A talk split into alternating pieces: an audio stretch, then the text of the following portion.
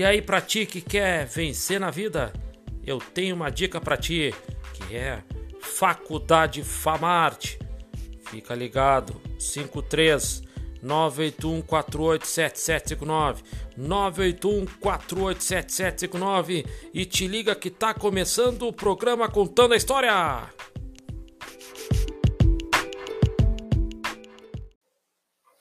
E aí, pessoal do podcast também do YouTube.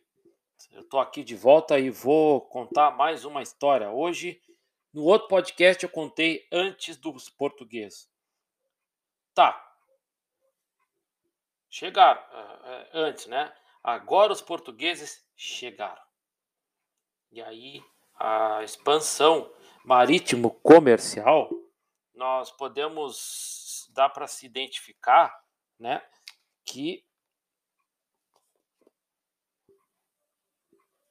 que quando a gente vê assim, ó, é, se a gente inserir a história da América no contexto europeu, e aí a, a tarefa fundamental para se identificar, então a gente tem que ver os elementos que estruturaram a dominação né, e que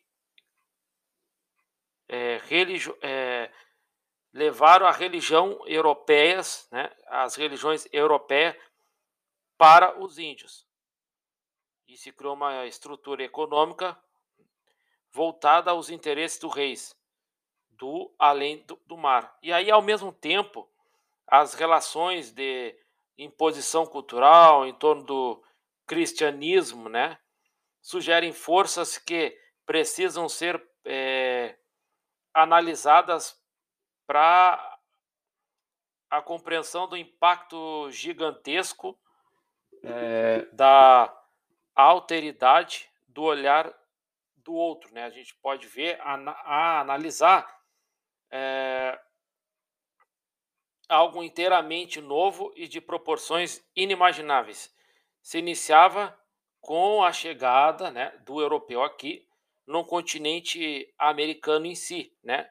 Algo que seria irreversível e de perspectivas inteiramente profundas. É, a gente pode ver que quando os europeus vieram, já era irreversível. Nossa, se sabe, está comprovado pela história, pelo nosso jeito de povo de ser, que quando se estruturou aquela base social e econômica, veio toda a história até nós que nós podemos ver. E aí os povos da América não foram capazes de resistir à investida violência e destruidora do branco. Muitos simplesmente desapareceram nessas conquistas. Então, muitos povos né, indígenas se perderam no que se diz assim é, nessa conquista. Então, Uh, quando, ele, quando os europeus vieram, porque os portugueses eram uma das potências da, da época, né? É, eles estavam aqui, passavam todo o tempo, porque o negócio deles era os árabes. Então eles tinham que passar pela Ásia e fazer aqueles negócios também com a China e com os árabes. Então eles eram uma potência marítima. E, por ser uma potência marítima, eles carregavam também muitas armas, experiências de combate e muitas coisas. Então, como eu disse num dos podcasts, é uma mentira que se aprende na escola que os portugueses presentearam os índios e depois ganharam tesouros. Mentira foi a base da pancadaria, do, da, como diz aqui no sul, da bala. A base da bala. Né? Então, é, essa história é mentirosa e comprovada por documentos. E isso aí causou também uma profunda. É, é, isso aí ficou muito profundo. E acabou-se por se destruir muitas tribos como eu também já disse em outros podcasts, que quando eles vieram aqui, já existia conflito entre eles. Então, o que, que os portugueses fizeram? Ah, o nosso interesse é esse. Então, nós vamos é, municiar esses índios para que a gente, para que eles possam entre eles mesmo se cadearem. E fora também muitos índios também foram mortos pelas mãos dos portugueses. Então, é, eles foram subjugados, uh, outros ainda foram amoldando uh, novos padrões e hábitos e crenças se miscigenando e criando realidades significativamente distintas dos padrões europeus, ou seja, houve a formação de algo inteiramente novo, ainda que com traços predominantes em geral do europeu conquistador. Bom, eu tenho uma história. Quem, qual é o brasileiro que não tem uma história? Meu tataravô, minha tataravó, principalmente tata, é, mulheres. Ah, foi pegar, foi pega lá no é, no laço, é, foi dominada e aí se casou com a minha. Todo mundo tem essa história. Culmina também com histórias e fatos provados e comprovados que isso que eu estou dizendo. Quem nunca teve uma história assim, né? Então, uh, isso também teve transformações econômicas. Teve também transformações econômicas. E durante a Baixa Idade Média, dos séculos é, 12 a 15, a Europa viveu um sistema feudal e concomitantemente o início do capitalismo, ainda que uma fase basicamente incipiente. As cruzadas, ao abrir o comércio do Mediterrâneo para os cristãos, geraram grande reativação das trocas de produtos, das atividades monetárias e ainda das próprias condições para a vida urbana. Novas rotas e novos produtos alcançavam a Europa cristã, então em contato com os árabes, como eu já tinha dito. Né? Eles tinham ali as rotas comerciais venezianas e junto com as rotas comerciais genovesas, né? Então, Veneza e Gênova eram, eram potências econômicas ali naquela região.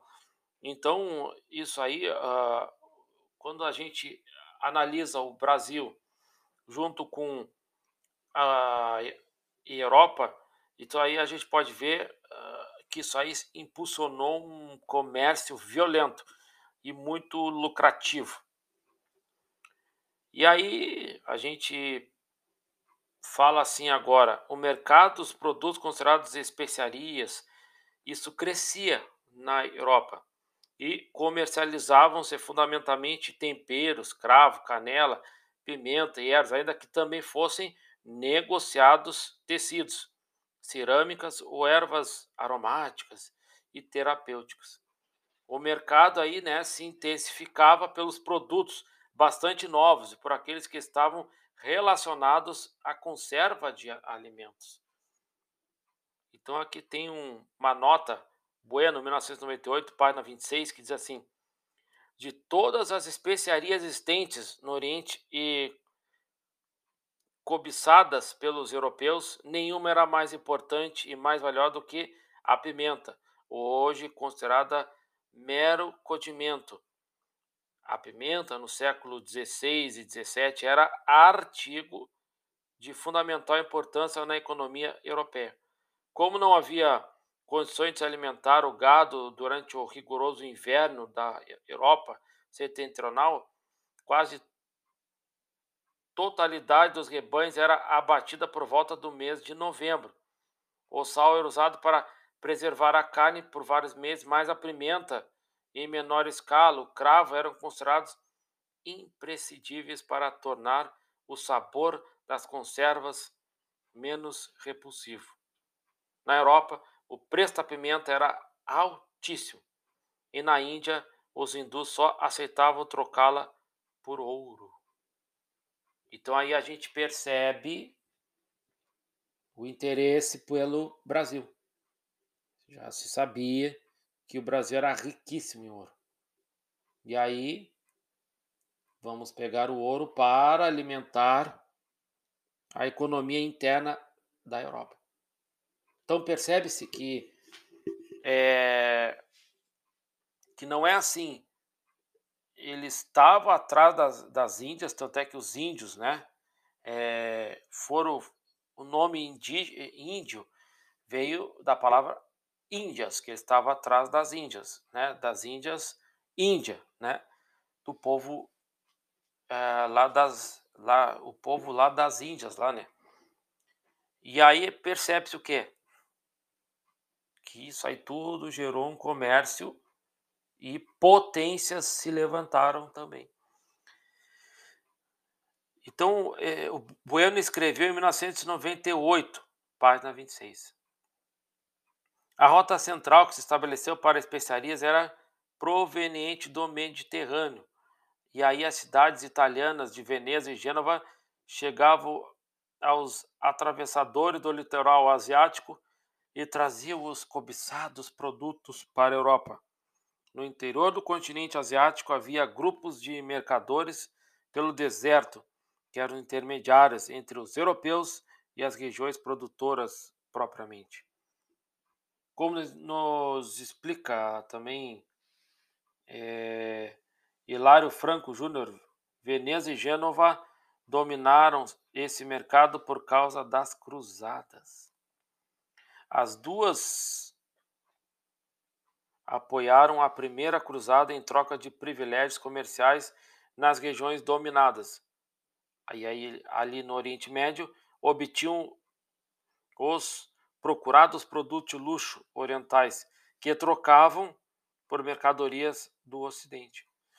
Interessadas em ampliar seus negócios, Veneza, graças a várias manobras políticas, conseguiu desviar a quarta cruzada para a conquista do Império Bizantino este temporariamente desapareceu. 1204, 1261. E os venezianos se apossaram de territórios importantes. Neles conseguiam, além de produtos vindos do Extremo Oriente, especiarias, seda e perfumes.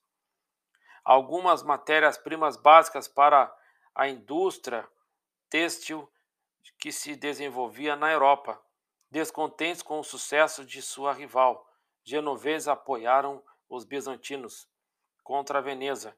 Em troca, consolidaram seu império colonial no Mar Egeu e no Mar Negro. Franco Júnior, 1988. Vamos dar uma paradinha aqui no nosso podcast e aí voltamos já já para o segundo bloco, para e eu vou, eu vou gravar vários podcasts baseados nessas histórias, ok? Que é História do Brasil Colônia. Não perca, vai ser muito interessante. Vamos lá então, dar uma pausa, molhar a garganta, tomar um matezinho, que Galdério é Galdério, e voltamos já já.